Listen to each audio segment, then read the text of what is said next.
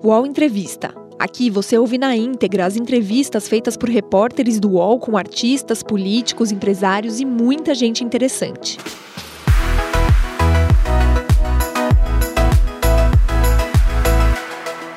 Olá para você que nos acompanha nas plataformas do UOL e da Folha de São Paulo.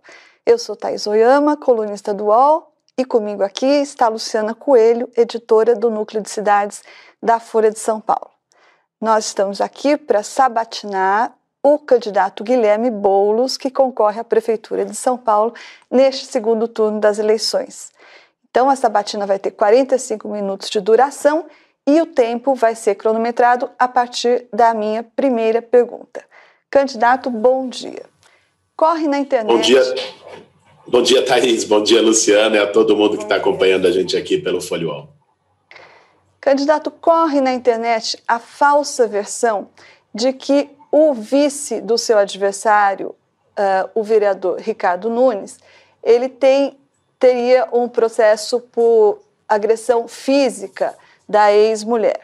Né? Inclusive, a sua própria vice, a ex-prefeita Luísa Erundina, cometeu esse erro aqui na sabatina do UOL. Ela disse que havia processos contra o vereador Ricardo Nunes, inclusive foi corrigida pela repórter do UOL, que salientou que não existe processo, mas um registro de boletim de ocorrência por injúria e por ameaça, portanto, violência verbal e não física. Minha pergunta é: o senhor não acha que o senhor, que inclusive já foi vítima de fake news, poderia ter contribuído para esclarecer essa falsa versão, em vez de deixar ela se espalhar como se espalhou na internet? Olha, Thaís, você não pode atribuir a mim versões é, do que quer que seja que circulam na internet. Isso não é razoável. Eu não fiz isso, candidato, eu, só para esclarecer. Eu perguntei se o senhor, que inclusive já foi vítima dessa, desse crime de fake news, de disseminação uhum. de fake news, se o senhor não poderia ter contribuído para esclarecer a situação. Eu contribuo todos os dias quando faço as críticas ao vice do Bruno Covas ao Ricardo Nunes que têm que ser feitas. Né? Existe sim um boletim de ocorrência é, de, de violência contra a mulher, violência psicológica também é uma forma de violência.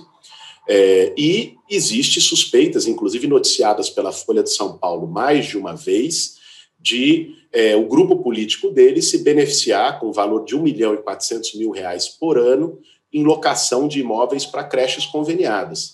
Vocês não ouviram nada da minha boca ao longo dessa campanha que não fosse isso, em cima de suspeitas consistentes, em cima de um boletim de ocorrência existente. Então, é assim que eu conduzo a minha campanha. Diferente, Thaís, do que nós temos visto na campanha do meu adversário nessa reta final. Né? O Bruno Covas, agora, depois das últimas pesquisas, que demonstraram um crescimento da nossa candidatura, demonstraram uma onda, na verdade, desde o final do primeiro turno, me parece que ele tinha a percepção de que a eleição estava ganha. E eleição não se ganha de véspera. Né? E aí, quando ele percebeu que tem uma onda crescendo, uma onda de mudança, e a cada pesquisa a gente cresce mais, parece que ele e uma parte da equipe dele partiram para o desespero. É, fake news, por exemplo, é o que o secretário de educação dele, e aí não é algo que circula na internet, é o próprio secretário de educação, pago com dinheiro público dos contribuintes de São Paulo, espalhou um áudio para gestoras de creches conveniadas dizendo que eu iria demitir os professores e romper convênios. Isso é fake news, não é um boato sem origem, tem autoria e é alguém da equipe do próprio prefeito. Isso precisa ser repudiado. Eu fiz minha campanha e construí minha trajetória com verdade, sendo vítima das mentiras frequentemente, sigo repudiando isso. Minha campanha vai ser levada até o fim de forma limpa e verdadeira. Lamentavelmente, não é o que a gente vê nos últimos dias da campanha do meu adversário. Posso continuar, Luciana, só aproveitando claro. o, o gancho do candidato? É que no programa do senhor, o senhor diz que o senhor diz que vai terceir, reverter, está escrito isso, né? Que o senhor vai reverter gradativamente o processo de privatização, terceirização e conveniamento da educação. Então, eu imagino que tenha surgido daí essa afirmação que o senhor demitiria né, uma ilação, mas a partir de uma coisa que está escrita no seu programa e que o senhor, na verdade, negou nos últimos debates, que o senhor terminaria com esse conveniamento de creches. Também no seu programa uh, está escrito que o senhor pretende elevar a alíquota de ISS para instituições financeiras e aumentar o valor da tarifa do IPTU para mansões. O programa não define o que é mansões, mas é isso que está escrito no programa que o senhor assinou. Então, eu gostaria de entender o porquê dessa discrepância entre o que está escrito no programa e o que o senhor vem afirmando. O senhor não concorda com o que está escrito no programa? O senhor concorda em partes? Ou o programa está mal escrito? O que aconteceu, candidato? Não existe nenhuma discrepância entre o que eu afirmo e o meu programa fazer uma reversão de processos de privatização e conveniamento de forma gradual, como você mesma mencionou no texto do meu programa, não significa nem de longe romper contratos, romper convênios e demitir trabalhadores. A fake news acontece justamente aí. Eu não escondo de ninguém, eu, eu sempre defendi o modelo de gestão direta, Agora, hoje na cidade de São Paulo, né, tanto na educação como na área da saúde e da assistência social, os convênios respondem pela maior parte dos serviços. Não existe qualquer possibilidade de ruptura, não existe qualquer possibilidade de medida brusca.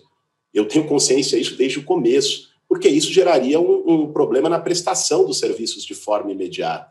Aquelas entidades conveniadas que prestam um bom serviço, seja em qualquer uma das suas áreas, nós não vamos fazer ruptura de convênio. Agora, o que eu toco e tenho dito, e isso tem inclusive a ver com casos como o do Ricardo Nunes, é que existem, em alguns casos, desvios. Posso citar aqui um caso noticiado também há três, quatro meses atrás, não sei se foi pela Folha ou pelo Estadão, de uma UBS, uma unidade de saúde na região do Tatuapé, gerida por uma OS, em que a empresa recebia 3 milhões de reais da prefeitura para uma unidade que estava fechada.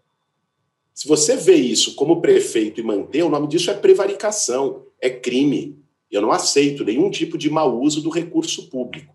Então, é disso que o nosso programa trata de forma muito clara. Em relação ao aumento tributário, eu sempre disse que nós vamos ter, porque a, a questão vem como o Boulos aumentará IPTU na cidade de São Paulo, e eu sempre respondo não. Não haverá, não haverá qualquer tipo de aumento de IPTU, aumento tributário em São Paulo no nosso governo, inclusive porque num momento de crise, a pior coisa que um governo pode fazer para a recuperação econômica é aumentar impostos de cidadãos, da população. As, os dois pontos que tem no nosso plano de governo que você citou, um deles é aumento de alíquota de ISS para instituições financeiras, para bancos, que não se confunda com aumento de, de, de tributos para a população de forma geral. Né? Porque os bancos seguem ganhando né, e aumentando seus lucros mesmo ao longo da crise, e nós achamos razoável que se discuta com a sociedade uma contrapartida maior deles para a cidade de São Paulo. Isso não é uma defesa de aumento tributário para a população de São Paulo. Em relação ao IPTU, o que tem que se fazer são correções. Né? Correções, por exemplo, existem regiões, isso eu ouvi, inclusive, de auditores fiscais da prefeitura que são responsáveis pela cobrança de tributos, em que poderiam estar isentas, porque são regiões pobres, e pagam um IPTU razoável. Isso pode ser revisto. E existem regiões, ou casos em particular, em que pessoas paguem um IPTU que é incompatível com, com o padrão daquela região, com o valor daquela região. Isso é caso a caso. Né? Isso são correções de distorções. Não é nenhum tipo de revisão da planta genérica ou aumento de IPTU. Até porque na cidade de São Paulo já vigora o IPTU progressivo há várias gestões, que é o princípio com o qual eu concordo. Candidato, eu fico, fosse obrigada a, a, reiterar aqui, porque me parece que isso é um jogo de palavras isso, né? Porque o senhor diz textualmente, acabou de dizer que não haverá aumento de impostos. Mas ISS é um imposto, IPTU é um imposto, e não importa para que, que seja esse aumento, é um aumento de impostos que o senhor está propondo.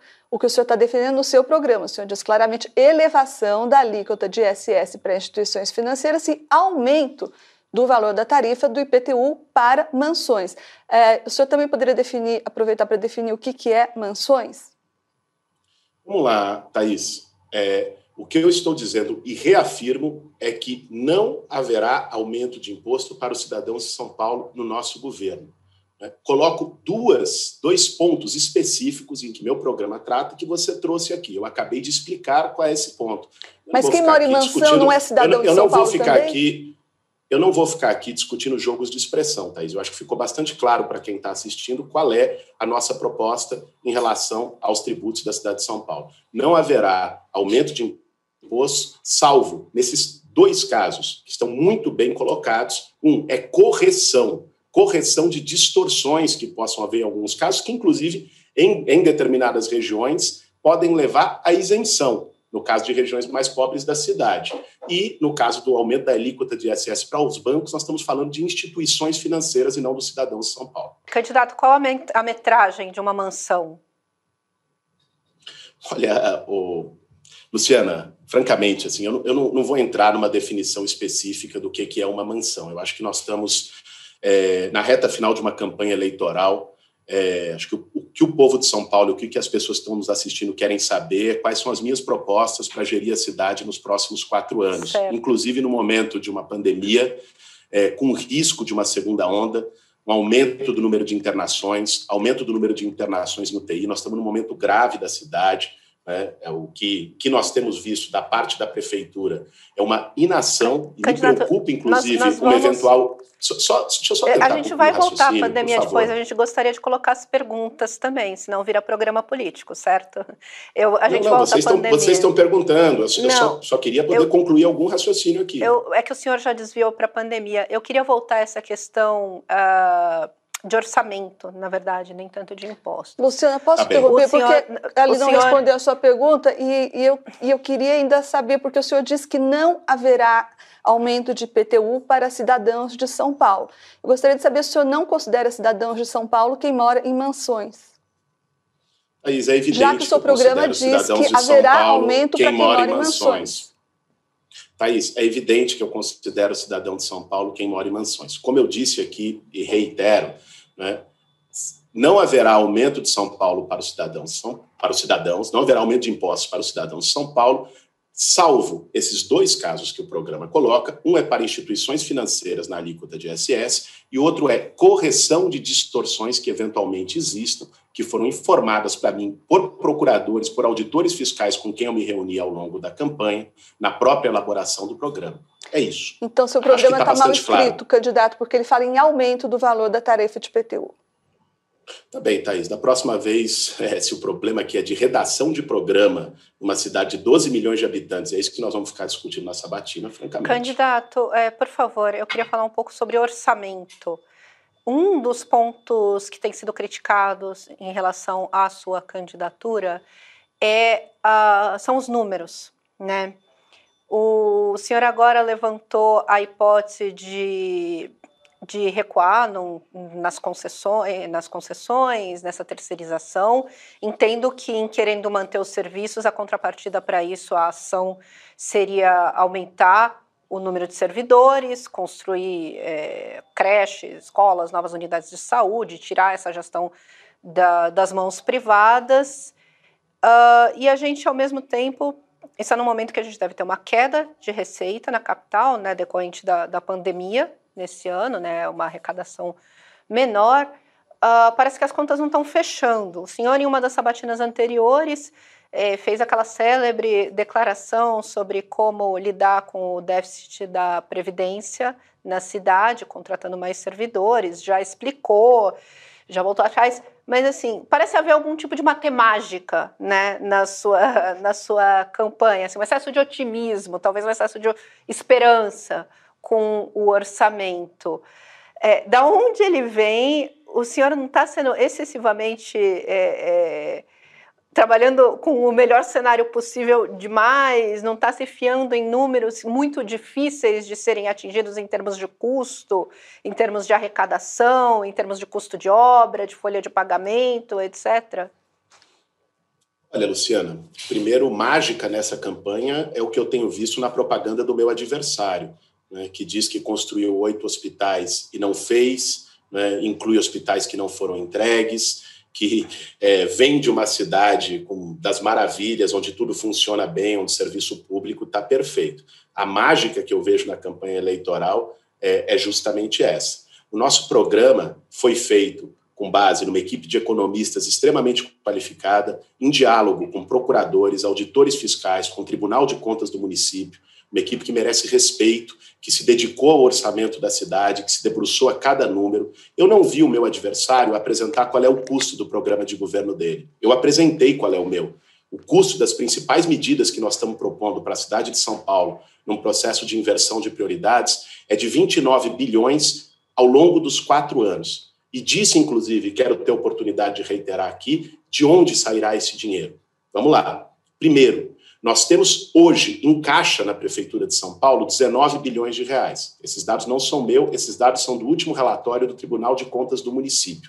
Desses 19 bilhões de reais, aproximadamente 8 bilhões são atrelados a fundos. Uma parte desses fundos, inclusive, permitem investimento em, ter, em temas que são prioritários no nosso programa. A exemplo do Fundurb, que é recurso que vem de outorga onerosa, recurso de CEPAC, da Operação Urbana Faria Lima, por exemplo. Esse recurso é para investimento em urbanização, moradia popular, enfim, regularização fundiária.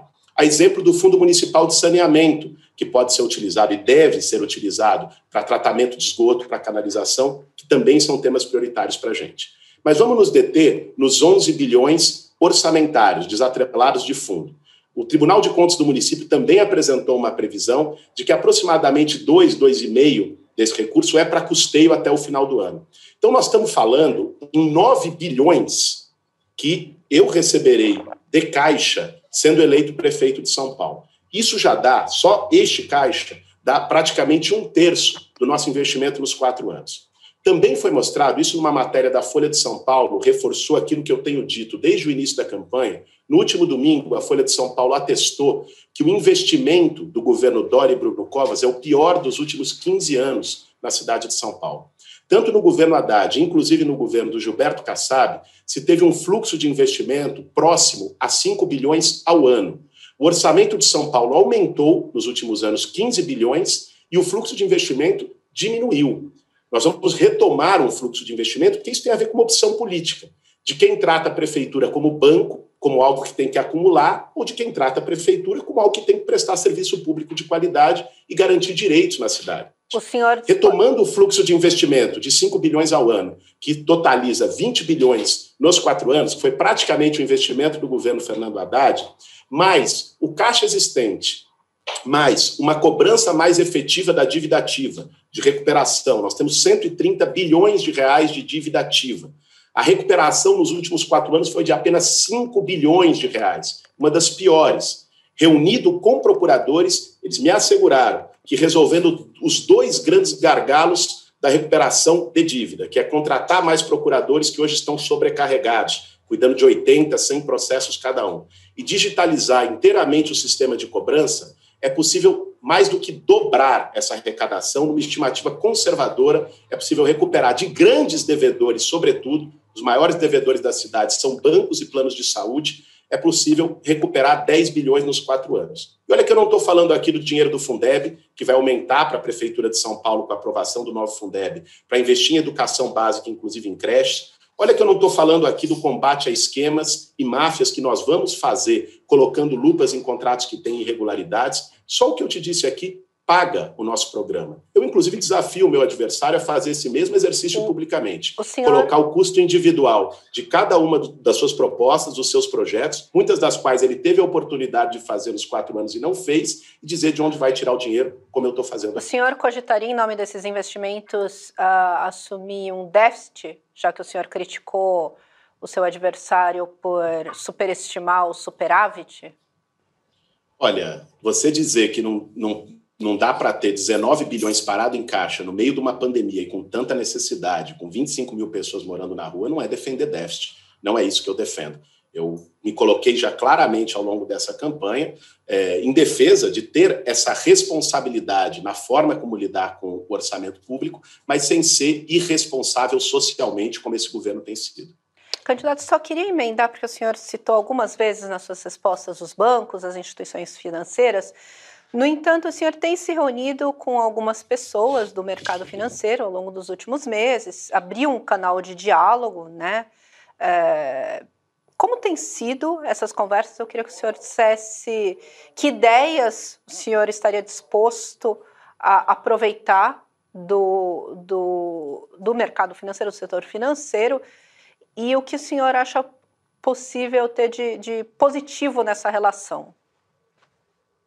Olha, Luciana, essas conversas que eu tenho feito com empresários da cidade né, refletem a minha concepção de governo, é, de que numa, eu, como prefeito de São Paulo, vou governar para a cidade toda. Eu tenho a minha trajetória, eu tenho as minhas prioridades, que eu acredito que devem ser também a prioridade da cidade do ponto de vista de combater as desigualdades, e acredito que combater a desigualdade é bom para a cidade como um todo.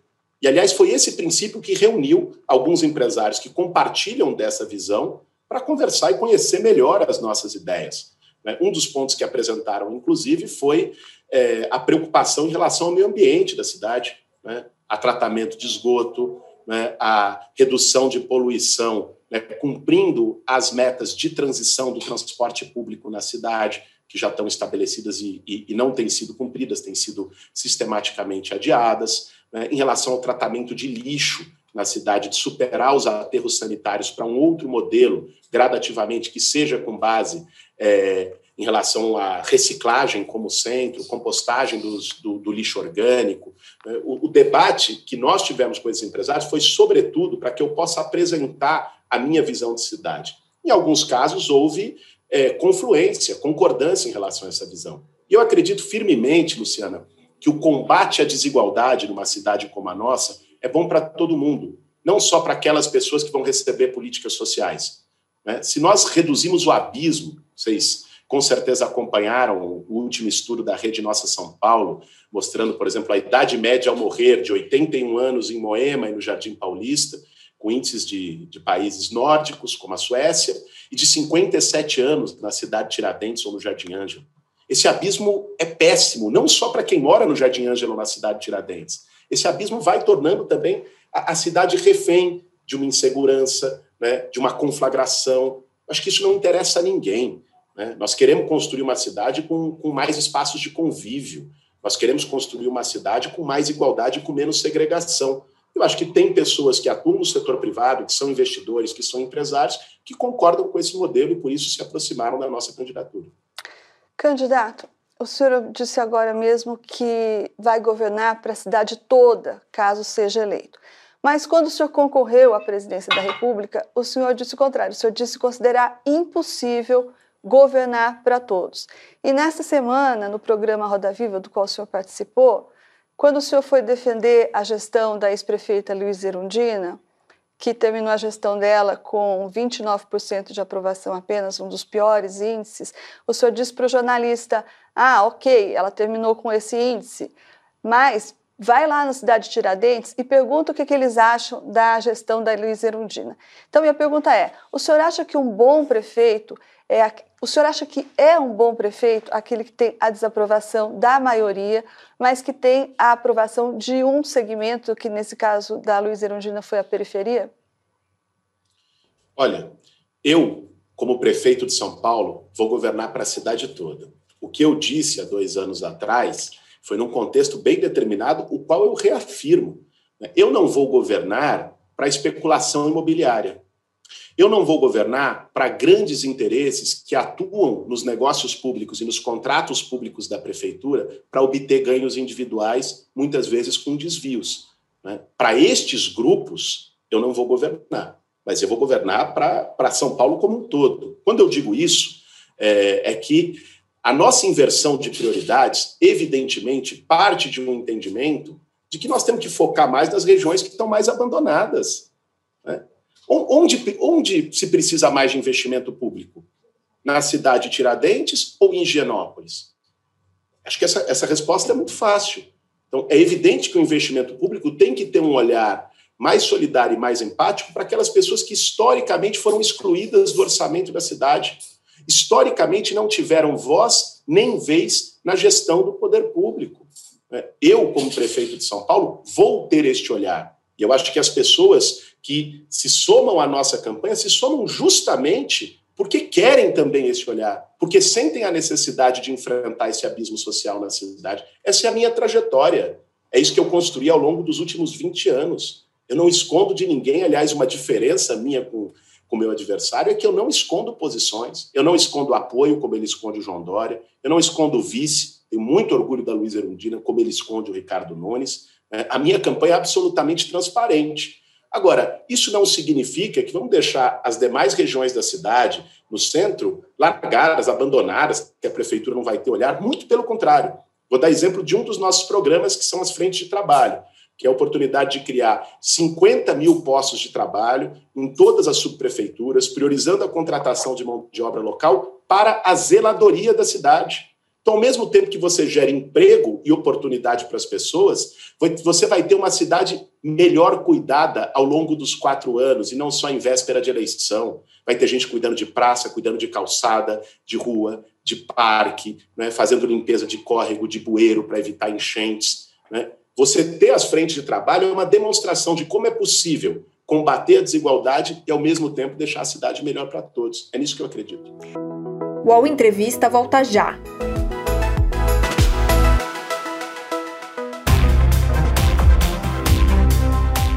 Baixo Clero é o podcast de política do UOL. Toda semana eu, Carla Bigato, converso com os comentaristas Maria Carolina Trevisan e Diogo Schelp sobre temas que dominam a pauta política brasileira. Você pode ouvir o Baixo Clero e outros programas do UOL em uol.com.br podcasts, no YouTube e também nas principais plataformas de distribuição de podcasts. Candidato, é, o senhor falou da sua trajetória. Vamos falar de movimentos de moradia. Existe uma tentativa de criminalização dos movimentos de moradia na cidade como um todo, né? O senhor bem sabe disso. Uh, embora uh, e se ignora que sejam vários, vários grupos diferentes, vários movimentos diferentes, é, ainda assim, ainda que a gente faça essa ressalva, sabemos que em algumas ocupações existe uma cobrança criminosa, existe presença do PCC, não é o caso do MSTS até, até onde se sabe, né, nada indica isso, mas existem movimentos onde há essa presença. Como o senhor vai fazer para lidar com essa penetração do, do crime em alguns desses grupos, estando ligado historicamente ao movimento como um todo? Qual vai ser a sua posição? Olha, Luciana, Primeiro, aqui, é, é importante que a gente repudie qualquer tentativa de criminalizar a luta das pessoas uhum. por um uhum. direito tão básico como o teto, como a moradia. Eu atuo no movimento social há 20 anos, conheço as pessoas por nome, não conheço por matéria de jornal, não conheço por ouvir dizer, não conheço por estatística, conheço a trajetória das pessoas que muitas vezes vão por uma ocupação porque tem que escolher entre, no final do mês entre pagar aluguel e botar comida na mesa. Pessoas que sofrem humilhação todos os dias morando de favor na casa de alguém, que moram em condição precária na beira de um córrego. A vida, a trajetória e a luta dessas pessoas precisa ser respeitada. Né? Eu, no movimento social, aprendi muito com elas e, sobretudo, aprendi a respeitá-las. Agora, é, que alguém use de uma luta e de uma causa para poder cometer crimes, bom, convenhamos que esse não é um problema do movimento de moradia e não pode levar a qualquer tipo de generalização. Com certeza tem gente que usa é, da política, tem gente que usa dos seus cargos, tem gente que usa das empresas para cometer crimes. Né? Nós, não, nós não podemos aqui segmentar e, e, tratar o movimento de moradia, porque isso pode levar, sim, a, a generalizações. Agora, no caso de cometimento de crimes, Luciana, essa responsabilidade de apuração é da Polícia Civil, é do governador do Estado não é do prefeito da cidade. Onde há crime, onde quer que ele aconteça, que a Polícia Civil apure e cumpra o seu papel. Candidato, a sua coligação tem só seis vereadores na Câmara, né? E mesmo com o apoio do PT, caso o senhor seja eleito, isso significaria aí 14 cadeiras, de um total de 55 cadeiras. Então, o senhor disse recentemente que o senhor toparia fazer alianças programáticas desde que os partidos estivessem de acordo com o programa do PSOL. Então, minha pergunta é, objetivamente, que siglas hoje, tirando o PT e as da sua coligação, se encaixam nesse perfil? Veja, Thaís, nós recebemos um apoio agora no segundo turno de sete partidos, não apenas do PT. Né? PCdoB, PDT, PSB, Rede, ou seja, nós estamos com uma, com uma frente bastante ampla que demonstra, inclusive, a nossa capacidade de diálogo e de composição é, na política para poder governar uma cidade como São Paulo. Né? Agora, a relação com a Câmara Municipal ela tem que ser feita com base no plano de governo e das propostas que eu vou apresentar para a Câmara. O que eu já disse que eu não topo, e reafirmo e reafirmarei, espero, depois, como, como prefeito eleito de São Paulo, é de que eu não topo toma lá da cá. Eu não topo o modelo de governabilidade que o PSDB faz aqui em São Paulo hoje, que é entregar subprefeituras né, para aliados. Aliás, vende a ideia de boa gestão, né, mas faz essa mesma velha prática de entregar subprefeituras para vereadores, que usam as subprefeituras para fazer clientelismo nos seus bairros e depois votam a favor do governo. Esse modelo de gestão não pode ser naturalizado. Não dá para aceitar isso. E aí, quem tenta romper com este modelo é aventureiro, é inviável. Esse modelo fez com que as pessoas, inclusive, perdessem a sua crença e a sua expectativa na política. Esse modelo gerou um sentimento de rejeição à política na sociedade. E é curioso, como foi mostrado hoje em matéria da própria Folha de São Paulo, que quem se apresenta como bom gestor, em vez de contratar quadros técnicos e ter uma equipe como nós temos na construção do programa, contrata amigo da balada para atuar na prefeitura, francamente. Agora, a minha relação com a Câmara Municipal vai ser uma relação de diálogo, que é aquela que eu historicamente construí, é o meu perfil, quem me conhece sabe disso, né, além da minha atuação no movimento social e da pressão social que é própria do movimento, sempre dialoguei com vários governos, independente da sua propensão ideológica, independente do partido que estivesse, para poder viabilizar a construção de moradias naquele momento do movimento social. E nós conseguimos garantir casa para 23 mil pessoas sem ter a caneta na mão. Agora, como prefeito de São Paulo, eu vou construir uma relação de diálogo que eu espero que seja produtiva. Não apenas com a Câmara, mas com instrumentos de participação social. É fundamental ampliar a democracia. As pessoas não podem ser chamadas a decidir sobre política só a cada quatro anos, apertando um botão, e depois voltam, quatro anos depois para dizer se gostaram ou se não gostaram. Sociedade precisa ser escutada. Existem instrumentos. Hoje, com a tecnologia de aplicativo, de participação virtual, você pode ampliar ainda mais esses mecanismos de consulta, de participação social, para que os projetos não fiquem num balcão entre prefeito e vereadores, para que esse debate seja aberto e feito de forma transparente com a sociedade. É assim que eu pretendo fazer. Candidato, só para complementar, é que voltando ao que o senhor disse sobre a possibilidade de fazer alianças programáticas com partidos que concordassem com o programa do PSOL, eu quero só observar que sobraram bem poucas siglas na Câmara Municipal, né? Sobraram o Novo, o PSL da sua ex-adversária Joyce Hasselmann, o Patriota do seu ex-adversário Arthur Duval e o Republicanos do seu ex-adversário Celso Russomano. E, e eu queria lembrar também que o senhor tem dito que o senhor poderia fazer essa maioria por meio da pressão popular sobre os vereadores, poderia direcionar em, em, no sentido do programa do PSOL, que o PSOL deseja, é, esses projetos. Mas aí eu queria lembrar que como método. Isso também foi proposto pelo hoje presidente Jair Bolsonaro e não funcionou, como todo mundo sabe. Ele está hoje de mãos dadas com o Centrão, fazendo tomar lá da cá com o Centrão. Ele usou esse mesmo discurso da pressão popular e não funcionou. E também a sua vice, a ex-prefeita Luísa Erundina, já declarou também ao Estadão que isso não funcionou como ela queria. Essa, esse discurso, essa pretensão, esse desejo da pressão popular sobre os vereadores. A Luísa Erundina disse em entrevista ao Estadão, em 92, que isso não funcionou. O que, que o senhor acha que mudou? Por que, que o senhor acha que agora isso pode vir a funcionar com o senhor se eleito? Primeiro, Thaís, é, é, é descabida qualquer tipo de comparação com, comigo e o Bolsonaro. Né? O Bolsonaro é, xinga presidente da Câmara, quer prender ministro do Supremo, destrata, tem uma prática autoritária, defende publicamente o autoritarismo. Essa não é a minha escola, essa não é a minha tradição. Eu não aliás, comparei o senhor com o presidente aliás, Jair quem, Bolsonaro. Quem está... Talvez tenha sido mal entendido, candidato. Eu não fiz essa comparação entre o senhor e o presidente Jair Bolsonaro. Eu disse que o método proposto era o mesmo.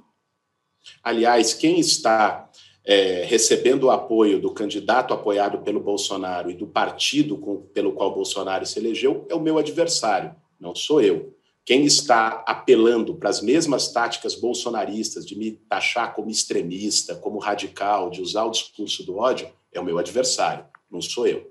Agora, em relação às formas de governar, veja, quando participação popular não é necessariamente a pressão você, ah, as pessoas vão se mobilizar e fazer uma manifestação na frente da Câmara dos Vereadores. Não é disso que eu estou falando. O, o, hoje nós temos mecanismos que não existiam 30 anos atrás no governo da Luísa Erundina, Thaís. As, as redes sociais são expressão disso. Quantas vezes, ao longo dos últimos anos, governos tomaram medidas e não recuaram horas depois, justamente por um sentimento da sociedade de pressão social? O que eu estou dizendo é aumentar o conceito de governabilidade para que se possa envolver uma participação e escutar a opinião da sociedade. Os meus projetos, Thaís, não são para mim. Quando eu apresentar um projeto de mutirão, de moradia popular, e para é, fazer com que a população em situação de rua tenha alternativa em casas solidárias, não sou eu que vou estar me beneficiando disso. Por isso é muito razoável, se esse é um acordo também com a sociedade, que eu traga a sociedade para essa discussão. E vou te dizer, eu acho que também tem uma certa mistificação nisso. Não acredito que a Câmara de São Paulo vá ser contra né, projetos dessa natureza. É, às, vezes, às vezes se coloca como se houvesse uma barreira e um obstáculo e que a Câmara não fosse aprovar fazer concurso público para médico, que a Câmara não fosse aprovar abrir o BS de noite, que a Câmara não fosse aprovar reabrir o hospital que está fechado, que a Câmara não fosse aprovar fazer frentes de trabalho nas subprefeituras para gerar emprego e melhorar a zeladoria da cidade. Vezes se faz uma mistificação, não é isso que eu vejo.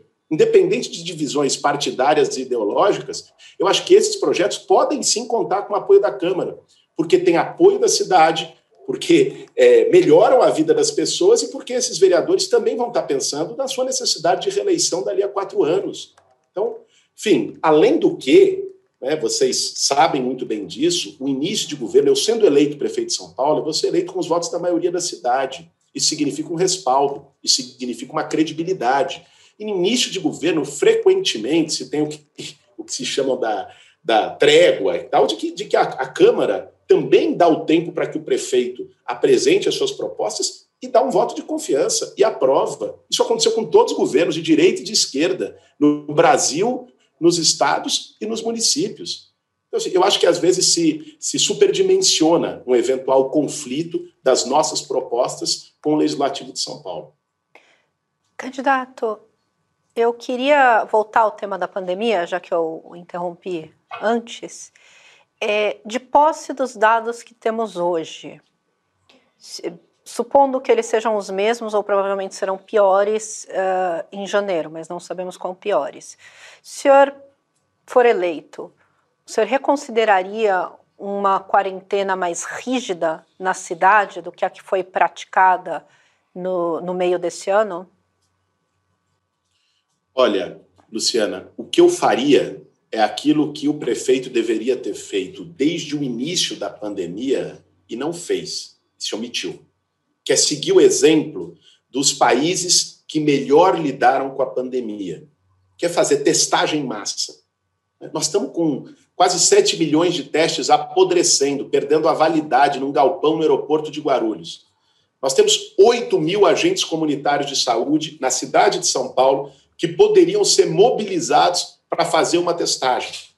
A testagem em massa foi o que permitiu, por exemplo, na Coreia do Sul, um país inteiro que teve menos mortes que a cidade de São Paulo, já que o Bruno gosta tanto de falar das proporções, faça as comparações. A Coreia do Sul tem 150, 160, não sei exatamente, milhões de habitantes, né? e teve menos mortes em números absolutos que a cidade de São Paulo, porque fez testagem em massa. A partir da testagem, isso permitiu um monitoramento epidemiológico, a identificação dos focos de contágio da doença e o isolamento focal, onde o contágio estava mais forte conteve a pandemia naquele momento. Essa é a lição de casa. Os países que acertaram fizeram isso. Por que, que São Paulo não faz? Eu, como prefeito de São Paulo, vou fazer essa lição de casa. Além do que, reabrir hospitais que estão fechados é um escândalo no meio da maior crise de saúde pública dessa geração. A gente tem o Hospital Sorocabana na Lapa com um andar aberto e sete fechados. O Hospital da Brasilândia com 12% dos leitos abertos apenas. Brasilândia, se eu não me engano, foi o segundo bairro com mais mortes por Covid na cidade de São Paulo. Né? A gente ter a Zona Leste, que foi a região onde mais morreu gente, Sapopemba foi o, o bairro onde mais morreu gente, e está na Zona Leste, é, você não ter tido um hospital de campanha na região. Ou seja, eu vou, obviamente, corrigir é, essa, esse descaso, é, reabrir os hospitais, fazer contratação emergencial de mais profissionais de saúde, sobretudo médicos para as regiões periféricas, onde se carece, é, e, e, ao mesmo tempo, fazer a lição de casa. Testagem, monitoramento, isolamento focal. Foi isso que foi feito então, nos países que acertaram para lidar com a pandemia. Só, só para eu entender, o senhor não considera o fechamento de comércio e serviços, ainda que parcial, como uma boa política de controle, que é o que fez, por exemplo, e voltou a fazer a Alemanha, que é outro país que lidou bem com a pandemia também, já que o senhor também gosta de citar uhum. outros países. Não, não é uma, uma questão nesse momento para o senhor, não é uma aposta. Não, eu acho que isso, isso não está colocado hoje. Com os dados que nós temos hoje, isso não está colocado. Agora, é evidente, né? É, como eu sempre digo, eu não tenho CRM, eu não entro nessa nessa briga lamentável que nós vimos do Dória com Bolsonaro no tema da vacina, sabe, politizando, partidarizando essa questão. É, eu vou ouvir especialistas, eu vou ouvir infectologistas. Aliás, eu venho de uma família de infectologistas, meus pais são. Né, vou ouvir epidemiologistas, né, vou dialogar e as medidas vão ser tomadas é, escutando a área técnica. Me preocupa muito, inclusive, agora, nesses dias da reta final de campanha, a gente ter um aumento gritante do número de casos e o João Dória marcar a revisão do Plano São Paulo para um dia depois da eleição. É, é, é esquisito isso, né? Luciana, quer continuar? Eu ia fazer uma pergunta que também está relacionada à pandemia, mas é sobre transporte público, né? É, enfim, o senhor defende a importância do transporte coletivo, transporte público, acreditamos nessa importância, mas com a pandemia e sem saber quando ela acaba, quando teremos vacina, etc., é fato que o transporte coletivo acaba sendo um grande veículo de contaminação e justamente quando, como, como o senhor apontou antes, daqueles mais vulneráveis economicamente, né, que não podem parar de trabalhar, que não podem, é, é, que não têm um carro particular, etc. Pesquisas já mostraram uh, que o pós-pandemia aponta para um, uma retomada do transporte individual, transporte particular, como, como meio, né, que era uma coisa que vinha sendo deixada em segundo plano, né, as pessoas iam para transportes alternativos, até o individual alternativo, como bicicletas, ou, é, outros modais. Mas com, com a pandemia, eu acho que é, é, volta a se falar em carros. Né?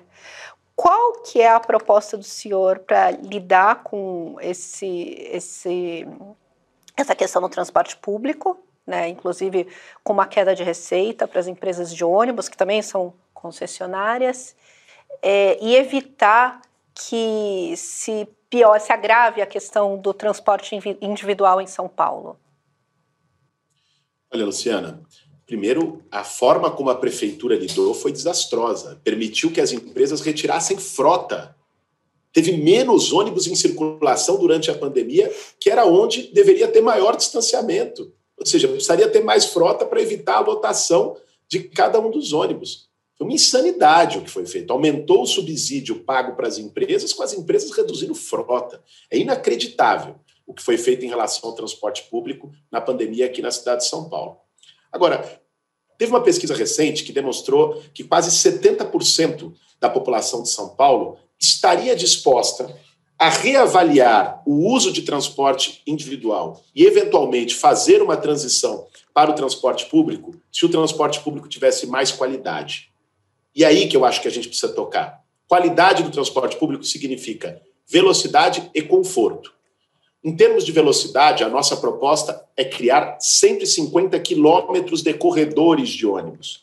Né? Criando corredores e faixas exclusivas, né, você faz com que as pessoas cheguem mais rápido ao seu destino de ônibus do que de carro. Em várias regiões da cidade já é assim com os corredores existentes. Esse é um estímulo para o uso do transporte público. Outro estímulo dessa mesma natureza é você integrar os modais diferentes. Isso está no nosso plano também, que é integrar as ciclovias com os terminais de ônibus e com as estações de metrô, garantindo bicicletários gratuitos e seguros nesses locais, para que a pessoa possa ir de bicicleta da sua casa até um terminal e depois lá pegue o ônibus e volte depois e a sua bicicleta vai estar lá. Né? A outra parte é a parte do conforto, porque muita gente, mesmo sendo mais rápido o ônibus, não vai por, porque está superlotado, porque é ruim. No caso das mulheres, inclusive com risco de assédio. Então, em relação ao conforto, nós precisamos rever, e é o que nós vamos fazer, né, a forma como as empresas são remuneradas hoje pela prefeitura no caso dos subsídios. Existe no contrato atual um verdadeiro bônus por superlotação, que é chamado de produtividade. As empresas recebem mais quando carregam mais passageiros. Então pensa com a cabeça da empresa. Se ela vai ganhar mais se tiver mais passageiro, ela vai estar estimulada a entulhar a gente dentro do ônibus, igual sardinha em lata, porque com menos custo, com um ônibus só, um só cobrador, um só motorista, um custo único de combustível, ela vai carregar mais gente. A remuneração não pode ser feita assim. A remuneração tem que ser feita por frota e por quilômetro rodado, como é nos sistemas de transporte mais avançados do mundo.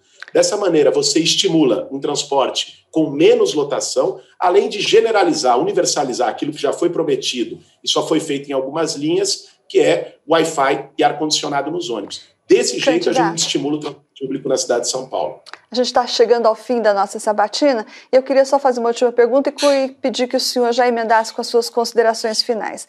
A última pesquisa Datafolha mostrou que, à exceção dos jovens de classe média alta, o senhor perde para o seu adversário Bruno Covas em todos os segmentos, inclusive na periferia, entre os mais pobres, que foi o lugar onde o senhor para qual o senhor sempre dedicou a sua trajetória e o seu trabalho. Gostaria de saber, na sua opinião, por que, que o candidato Bruno Covas está na sua frente nessa região que sempre foi o seu, o seu campo de atuação maior. Não é verdade que a pesquisa diz que eu ganho entre os jovens de classe média alta. A gente vai aqui agradecer a presença dele e lembrar aos que nos acompanham nas plataformas do UOL e da Folha de São Paulo que tanto a sabatina do candidato Guilherme Boulos do PSOL quanto a que fizemos anteriormente com o candidato Bruno Covas estão à disposição nas nossas plataformas do UOL e da Folha de São Paulo. Muito obrigada, Luciana. Obrigada para você que ficou com a gente até agora. O UOL Entrevista e outros podcasts do UOL estão disponíveis em uol.com.br/podcast. Os programas também são publicados no YouTube, Spotify, Apple Podcasts, Google Podcasts e outras plataformas de distribuição de áudio.